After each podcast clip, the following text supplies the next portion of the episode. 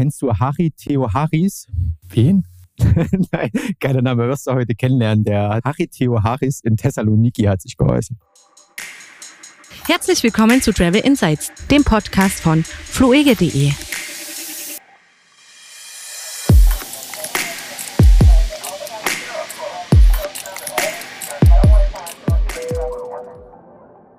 Herzlich willkommen zur 41. Folge des Travel Insights Podcast von fluege.de. Wir begrüßen euch recht herzlich und freuen uns, dass ihr wieder eingeschaltet habt. Beziehungsweise sagt man eigentlich eingeschaltet beim Podcast? Ja, schon. Du musst ja dein Gerät in die Hand nehmen, oder? Ja, das Gerät ist ja schon an. Beim Radio hat man es ja angeschaltet, weil man ja nicht dauerhaft gehört hat. Aber das Gerät ist ja an. Das heißt, äh, vielen Dank, dass ihr die App geöffnet habt. So ist es vielleicht heute richtiger. Ich bin Frank und mit dabei ist Kevin, hallo, freut mich, dass ihr da seid. Heute vollgepackt mit ganz vielen Ländern. Europa ist wieder offen. Ja, und wer jetzt noch zu Hause sitzt, weiß ich ehrlich gesagt nicht, warum. Ja, ich verstehe das auch nicht. Maximal haben diejenigen einen Attest, die gerade einen Podcast aufnehmen. Ja, ich auch, vor allem bei den Temperaturen. Ne? Aber selbst das ist eigentlich auch keine Ausrede. Wir können doch unsere, unsere schöne Eichenholz-getäfelten Studios nicht verlassen, um dann euch dann einen kalten Sound zu liefern. Das geht nicht.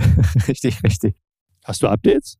Ich habe Updates, ja, Länder-Updates, ganz viele. Und zwar, äh, wie schon vergangene Woche, so ein bisschen zack, zack, gar nicht viel Trara ringsherum. Generell Lass uns doch mit Deutschland starten, ne? weil wir haben heute Aufnahme 17. Juni. Unsere Hörerinnen haben den 18. Juni, wenn sie auf ihre Push-Nachricht geklickt haben und die App einschalten. Und äh, gute Nachrichten in knapp zwei Wochen ab 1.7 hebt die Bundesregierung einfache Risikogebiete, also die Warnung dafür auf. Ich könnte es abkürzen. Was ändert sich da für Flugreisende? Nichts. Also diese einfachen Risikogebiete, es galt ja mal eine allgemeine Reisewarnung, ja, und dann äh, für Risikogebiete, das wurde praktisch aufgehoben. Für Hochinzidenzgebiete und Virusvariantengebiete gibt es natürlich immer noch eine Reisewarnung. Aber Risikogebiete sind praktisch, also diese einfachen Risikogebiete, alle, die, die unter einer Inzidenz von 200 Neuinfektionen pro 100.000 Einwohner in den vergangenen sieben Tagen liegen. Das hat aber Auswirkungen für alle die, die etwas gebucht haben, was sich theoretisch stornieren ließe, wenn denn eine Reisewarnung ausgesprochen wird und da die Reisewarnung jetzt aufgehoben wird für einfache Risikogebiete, hat das da mehr Impuls. Für Flugreisende sollten wissen, egal ob du dich in einem Risikogebiet aufhältst oder nicht, wenn du zurückfliegst, musst du einen Test machen. Die Thematik, wie wir das mit Hochinzidenz- und Virusvariantengebieten hatten, die bleibt noch dabei. Also Hochinzidenzgebiete, was ist das schnell? Inzidenz über 200 und wenn du nicht genesen oder geimpft bist, musst du in Quarantäne gehen hier in Deutschland und nach fünf Tagen kannst du eine erneute erneuten Test machen und dann, wenn der natürlich wieder negativ ausfällt, dann bist du raus aus der Quarantäne. Ansonsten bleibst du da mindestens zehn Tage da drin. Virusvariantengebiete, wenn du aus so ein Gebiet kommst, dann musst du ohnehin in Quarantäne gehen. 14 Tage, egal ob du genesen, geimpft oder getestet bist.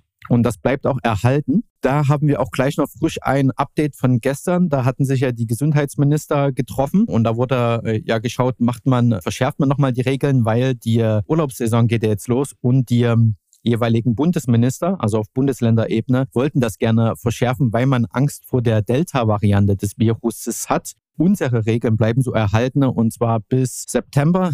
Ich habe äh, jetzt auch mal geschaut, weil die Woche ging ja auch die Meldung zu Großbritannien durch. Die wollten zum 21. Juni, so mein letzter Stand, eigentlich ihre Corona-Beschränkungen aufheben, weitestgehend. Und das wurde jetzt ja auch nochmal einen Monat verlängert aufgrund der Delta-Variante des Viruses. Und Dort sind wohl schon sechs, also zu, zu 96 Prozent dieser Virus, diese Variante verantwortlich für Neuinfektionen. Und jetzt habe ich aber gestern, gestern war ich mal in Instagram unterwegs ich wollte ich wollt jetzt gerade fragen, warum du Instagram gesagt hast, weil das ist mit Absicht. Verweigerst du dich quasi der englischen Aussprache? Instagram. Instagram. Also ich war gestern mal in die Social Media unterwegs bei Instagram und da habe ich gesehen von der ZDF heute, die posten eine Impfung verhindert Klinikaufenthalt bei Delta-Variante. BioNTech Pfizer zu 96 Prozent, AstraZeneca zu 92 Prozent, jeweils nach zweiter Impfung. Dat Quelle Datenanalyse der britischen Gesundheitsbehörde Public Health England. Ich finde schon sehr bemerkenswert, muss man mal dazu sagen, dass das quasi ein Impfstoff, der für einen Virus-Wildtyp damals entwickelt wurde, dass sich dann doch schon an vielen Stellen verändert hat, dass es trotzdem noch so gut funktioniert. Ne? Das sind ja so Sachen, die man ja so auch vorher nicht antizipieren kann, wo sich das verändert, das Virus. Also wirklich Respekt, muss ich sagen, dass diese Impfstoffe in der kurzen Entwicklungszeit so wirklich gut wirken. Also da ähm, praktisch ein Hoch auf unsere Biotech-Firmen. Ich habe, war, war das im letzten, äh, ich wollte ja sagen Trosten-Podcast, aber die vom, vom NDR. Der letzte war mit Frau Professor Zizek.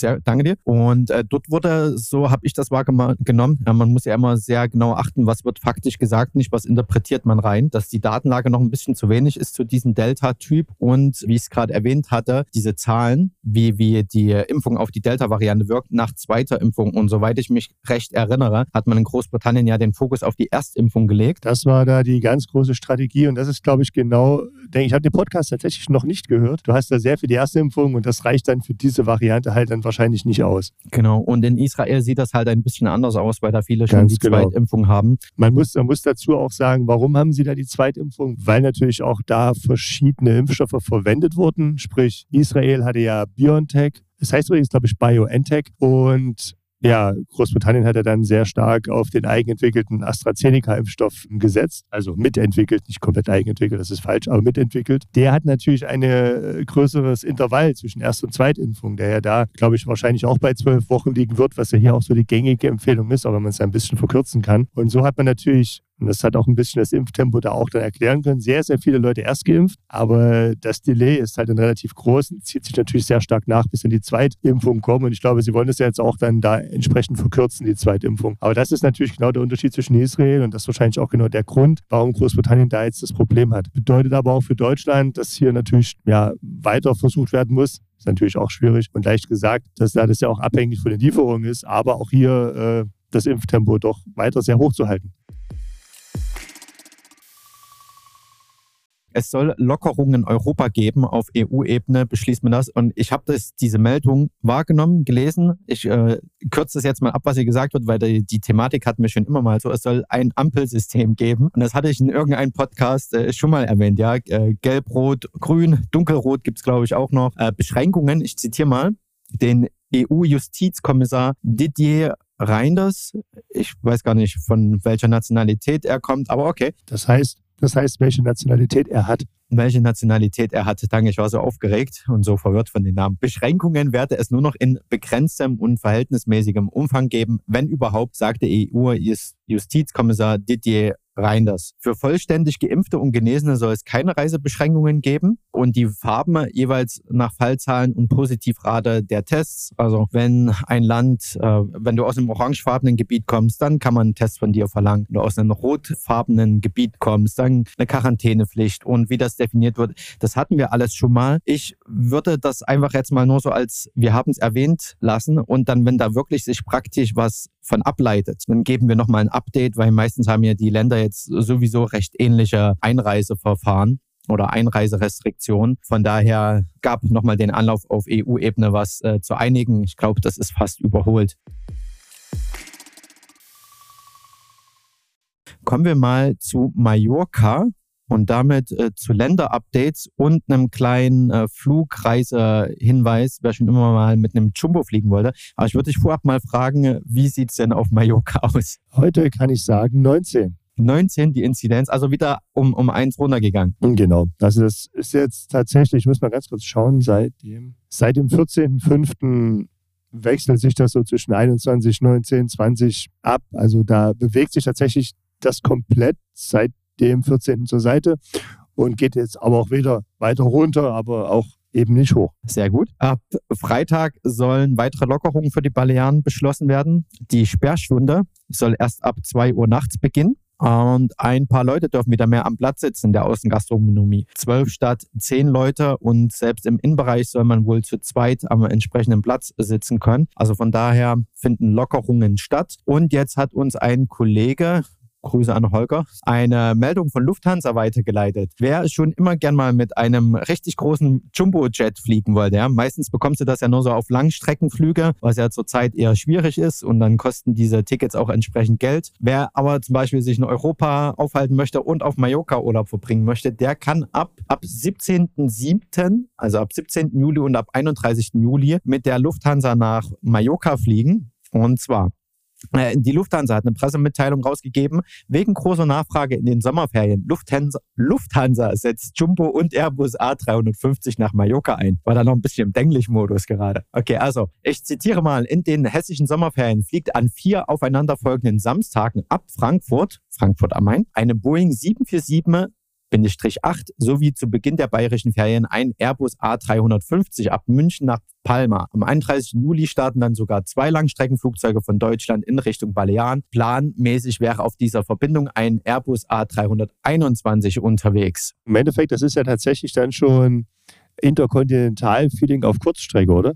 Das, das, das äh, Moment, das schreibe ich mir als Titel rein. Ähm, wer, wer das jetzt buchen möchte, das ist bereits buchbar, ja. Die Nummern zum Mitschreiben. LH 1152 und LH 1153 für Frankfurt. Und in München nimmt man dann LH 2658 und LH 2659. Ah, das ist aber auch ein schöner Podcast-Titel, oder? Finde ich gut. Wir sollten nur noch so in JATA-Abkürzungen arbeiten. Also die Boeing Riesenflugzeug nennt man Queen of the Skies. Ich glaube, da fallen irgendwie, also fallen hoffentlich nicht, da passen mehr als 300 Leute rein. Ähnlich beim A380. Äh, A350, Entschuldiger. Und ähm, ja, hast halt äh, besseres Entertainment, mehr Platz im Flieger, und ich meine, die Flugzeuge stehen rum, ja, äh, dass man die mal einsetzt. Ich weiß jetzt nicht, wie es insgesamt so von, von der Nachhaltigkeit aussieht, aber immerhin diese A350 fliegt schon mal mit 20 Prozent weniger Kerosin und es passen ja mehr Menschen rein. Also der Kerosinverbrauch pro Kopf könnte in, in einer, äh, wie sagt man denn, Mengenkostenregression oder irgendwie so äh, dann, dann stattfinden. Und Lufthansa selbst schrieb, die Nachfrage sei wohl zeitweise um das 25-fache gestiegen. Von daher lohnt es sich wahrscheinlich dann so einen Riesenflieger einzusetzen. Aber hey, wer das schon immer mal wollte, jetzt könnte es.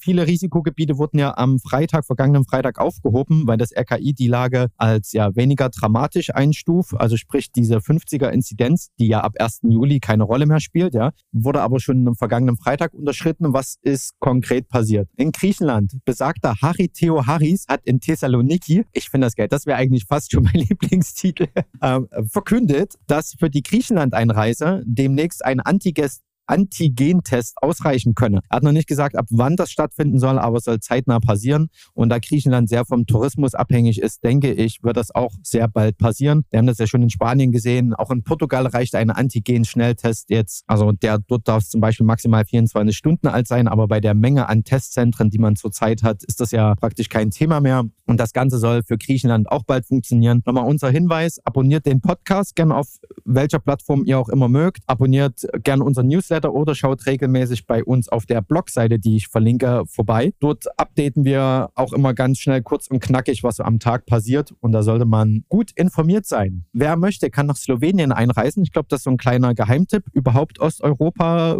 würde ich mal pauschal in, äh, empfehlen. Würde ich das auch sagen. Also noch, noch, noch nicht so über Touristen Tisch, äh, keine Touristenhochburgen so in dem Sinne. Slowenien jetzt Einreise ohne Quarantäne. Nach Österreich kann man ja schon eine Weile ohne Quarantäne einreisen, aber man muss seine Einreise nicht mehr anmelden. Kannst also sagen, fahr los, flieg los und dann schönen Urlaub. In Israel soll, also bisher kannst du nach Israel als Tourist nur im Rahmen von Gruppen- oder Pauschalreisen einreisen. Ab 1. Juli sollen auch wieder Individualreisende ins Land dürfen. Die genauen Bedingungen dann auch bei uns über die Blogseite zu erfahren. Und Litauen hat, hat seine Grenzen auch geöffnet. Ich schreibe immer 3G, also geimpfte, Genesene oder äh, Getestete, natürlich negativ Getestete, können ohne Quarantäne wieder einreisen. Dann hatten wir vergangene Woche auch ein Update, dass Marokko die Langstreckenflüge wieder aufnimmt und für Geimpfte ist kein PCR-Test notwendig. Ja, Cool. Finde ich auch gut. Und in der Türkei, da können wir schon mal einen kleinen Ausblick machen. Wir hatten ja schon einen kleinen Boom beziehungsweise One auf die Türkei. Diese Thematik, dass Flugreisende sich testen lassen müssen, bevor sie nach Deutschland reisen, ja, die gilt ja in der Türkei schon viel länger, noch bevor das überhaupt eine allgemeine Regel war.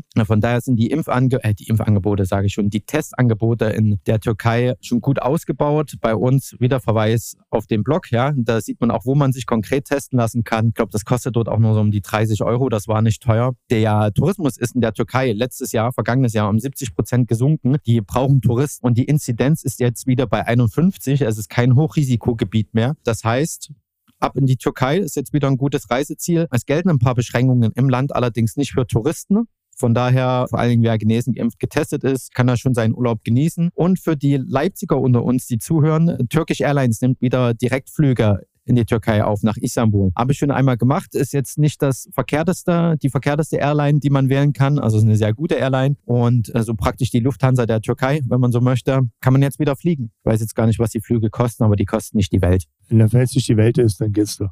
Und dann möchte ich mir selbst auf die Schulter klopfen. Äh, ich wollte nur sagen, das machst du doch ständig. Wie kündigst du das an? nee, Spaß beiseite. Madeira hatte ja gemeint, das könnte als Risikogebiet fallen. Die Inzidenz sieht gut aus und seit vergangenen Freitag ist Madeira auch von der Risikogebietsliste genommen. Nochmal mein Favorite Podcast von uns, Folge 17 mit Janine. Da kann man wohl gut Zeit verbringen auf Madeira und absolut auf meiner To-Do-List. Wer möchte, kann auch Kroatien buchen. Die Gespannschaften Medimorie und Barastin gelten noch als Risikogebiete. Ich weiß nicht, ob man da überhaupt durchfährt, aber ansonsten ist Kroatien insgesamt kein Risikogebiet mehr und die haben auch relativ lockere Einreisebestimmungen. Also im Prinzip musst du da nicht viel machen, um einzureisen. Du musst eigentlich gar nichts machen, außer dahin fliegen. Ja. Außer einreisen halt. Genau. Pass mal auf, ich gehe mal auf fluege.de slash travel-insights. Ich habe es nämlich gerade nicht im Kopf, aber ich habe es geupdatet. Und da haben wir einmal Welcome Back, da steht zu jedem Land was ziemlich jedem. Und dann haben wir aber ganz oben zum Reisebarometer. Da sind gerade die Top-Länder, die sich ohne großartigen Aufwand bereisen lassen. Und Kroatien, Einreisebedingungen, Einreiseanmeldung via entercroatia.mup.hr muss man sich nicht merken. Das steht auf der Seite, die verlinke ich mit dazu. Das ist schon alles.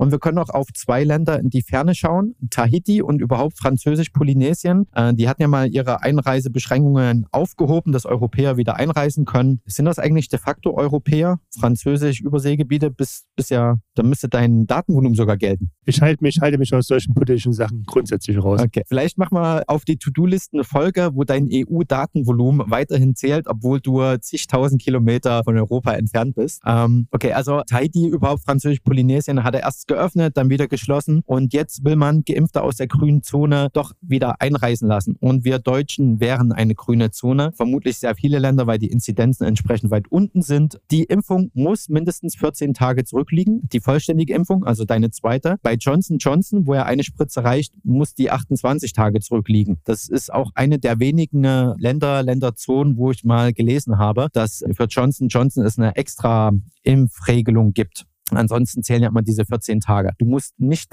in Quarantäne, wenn du geimpft bist, aber du musst einen PCR-Test vorweisen. 72 Stunden darf der maximal alt sein, natürlich negativ und du musst dich registrieren, deine Einreise, ähnlich wie wir es gerade bei diesem Kroatien-Link hatten. Und dann noch was Bequemes aus Thailand. Ab Mitte Oktober will man ja öffnen, obwohl die Inzidenz, ich glaube, also so hoch war die ja nicht in Thailand. Der Impffortschritt ist aber noch nicht so stark, obwohl man sehr den Fokus auf die Tourismusgebiete legt. Ab 1. Juli soll ja Phuket öffnen und der Plan war, dass man ab Oktober dann weiter lockert. Und an dem hält man jetzt auch immer noch fest. Es soll dann Geschäfte, Hotels öffnen ohne Restriktion und vor allen Dingen das Reisen innerhalb Thailands soll weiter möglich sein. Wir hatten das ja in einer der vergangenen Folge, Folge kennt, dass du jetzt nach ab 1. Juli halt nach Phuket einreisen kannst, aber du musst dann erstmal eine gewisse Zeit dort verbringen, bevor du dich dann frei im Land weiter bewegen darfst. Und das soll wohl ab Oktober dann fallen. Ich hoffe, das passiert so auch. Ich würde jetzt sagen, im Sommer reist eh kaum einer nach Thailand. Also das ist jetzt nicht die, die Top-Destination im Sommer, aber spätestens ab Herbst und vor allen Dingen Winter ist Thailand eine beliebte Destination, weil halt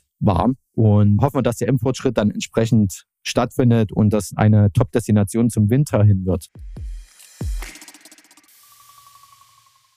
Ich habe noch ein kleines Update zu meiner geliebten Corona, äh, Corona-Warn-App. Ne? Es wurde jetzt ausgewertet, was denn die App generell gebracht hat. Und zwar ist es so, dass das RKI nach Schätzung rechnet, dass ungefähr es wurden insgesamt ja, in die App 475.000 positive Tests hochgeladen. Aus diesen 475.000. 475.000 positiven Tests wurden, und das ist jetzt sehr interessant, 2,4 bis ungefähr 4,8 Millionen rote Warnungen ausgelöst. Ja, das ist natürlich eine Riesenzahl. Und das führte dann wiederum zu 1,9 bis 2,8 Millionen durchgeführten Tests. Also hat sich da quasi so, ja, jeder anderthalbe dann nochmal äh, testen lassen. Man schätzt jetzt daraus, dass aus diesen Tests 110 bis 230.000 positive Tests wiederum resultierten. Also das sind schon relativ, ja doch sehr große Zahlen. Das hätte ich gar nicht mal so gedacht. Ich hatte Gott sei Dank nie so eine rote Warnmeldung gehabt. Bin ich bis jetzt sehr froh, dass das noch nie der Fall war. Aber was man halt sagen kann, ist, die App funktioniert und es ist halt, ja, es wäre schön gewesen, wenn doch viele Leute von Anfang an einfach die App sich mal runtergeladen hätten. Es gab ja auch Politiker, die da gesagt haben, ja, die App braucht ein Update. Söder hatte, glaube ich, mal gesagt, ein zahnloser Tiger. Damals war die App gerade mal ein paar Wochen auf dem Markt. Es wurde nicht spezifiziert, was für ein Update er meinte und warum zahnlos, weil man muss es halt eben, wenn es jeder hat und man es eine Weile laufen lässt, kommen dann am Ende solche Zahlen raus. Da kann man nicht nach drei Wochen wahrscheinlich auch erwarten, dass die App die Pandemie beendet. Aber man sieht hier, es war ein sehr, sehr wichtiger Beitrag und inzwischen kann die App ja auch viel mehr. Man hat ja das Kontakttagebuch, man kann sich einchecken, man kann inzwischen auch sein digitales Impfzertifikat, insofern man es bereits hat, hochladen. Also ich denke, dass wir die App immer wieder regelmäßig gepusht haben, war doch gar nicht mal so verkehrt gewesen, weil es hätte dann doch, es hätte doch einen sehr guten Beitrag geleistet. Ich denke auch gut angelegtes Geld, was wir da als Bundesbürger reingemacht haben. Und die sieht ja auch schick aus, möchte ich mal meinen. Ne? Die sieht jetzt nicht mal sporadisch aus. Die App ist von Anfang an wirklich sehr schlank, intuitiv und wirklich auch optisch ansprechend designt gewesen. Das hat mich tatsächlich überrascht, hatte ich gar nicht so erwartet, weil ich dachte, es ist eine sehr funktionale App, aber wurde doch auch sehr viel auf Benutzerfreundlichkeit gelegt. Das ist wirklich mal ein sehr schönes App-Projekt gewesen. Ja. Du hattest mir die Woche was geschickt, ob ich das noch im Kopf habe. Ich würde mal auf Podcast Folge Nummer 11 verweisen. Und da hatten wir den, ich weiß gar nicht, Vorsitzenden vom Frauenärzteverband, äh, wie auch immer, wer auch immer das war, hatte ich da zitiert. Äh, ich spiele das gleich mal hier ein, ja. Und hatte ja gemutmaßt, dass in, in dieser Pandemiezeit, in der wir uns gerade befinden, möglicherweise bald viele neue Kinder auf die Welt kommen könnten. Da ist mir allerdings letzte Woche ja. eine Meldung zu Ohren gekommen. Dass es nicht so ist? Vom Berufsverband der Frauenärzte. Obwohl viele Paare aufgrund der Corona-Pandemie mehr Zeit für Zweisamkeit haben, rechnet der besagte Verband nicht mit einem Babyboom in Deutschland. Eine leichte Zunahme an Schwangerschaften, Geburten sei zwar denkbar, das wird, so das Zitat, das wird sicher aber, wenn überhaupt, sicherlich nur im einstelligen Bereich bewegen sagte BVF-Präsident Christian Albring, also Berufsverband der Frauenärzte. Also ich bin noch im besten Erwerbsalter, aber irgendwann gehe ich vielleicht auch mal in Rente und sollte ich staatliche Rente erhalten. Also es wäre nicht verkehrt, der auch eingezahlt, würde ich mich freuen, wenn, wenn ihr da draußen viele kleine Kinderchen macht. Da kannst du ja mal mit gutem Beispiel vorangehen, oder Kevin? Und jetzt hast du da neue News mitgebracht. Ich hatte gelesen im Spiegel, genau, im März 2021 hat es in Deutschland binnen eines Monats fast 66.000 Neugeborene gegeben. So viele Geburten gab es zuletzt vor mehr als 20 Jahren. Originalzitat. Das Statistische Bundesamt in Wiesbaden sieht einen zeitlichen Zusammenhang mit dem Abflauen der ersten Corona-Welle und Lockerungen ab 1. Mai vergangenen Jahres. Ja, also es geht darum, dass äh, sozusagen nach der ersten Covid-Welle und den Lockerungen dann wahrscheinlich positive Stimmung herrschte und Genau, dann man sagt, jetzt kann es losgehen. Free Hugs in Kisses und äh, was dann noch so passiert, dass ein Kind entsteht. Ähm, wer, aber, wer, hätte das aber, gedacht? Aber es hatte sich wohl auch schon im Februar äh, schon ein leichter, also jetzt 2021 hat sich schon ein leichter Anstieg um 6% im Vergleich zum Vorjahresmonat abgezeichnet. Also insgesamt das ist, glaube ich, ein bisschen mehr auf, was du dich bezogen hast. Äh, ja, vielen Dank, liebe Zuhörer und Zuhörerinnen, dass ihr euch so daran gehalten habt und für meine Rente. Auch wenn du nicht mit gutem Beispiel vorangegangen bist. Ja, dann müssen halt andere her. Ne? Kann man ja mal sich auch solidarisch verhalten. Ich würde jetzt sagen, äh, vielen Dank fürs Zuhören und bitte bucht euch jetzt einen Urlaub. Es sieht gut aus. Es wird Zeit, dass wir wieder Urlaub machen. Im Mittelmeer ist schön. Raus mit euch. Ja, vielen Dank fürs App öffnen und Zuhören. Ich wünsche noch einen schönen Tag. Bis nächste Woche. Ciao, ciao.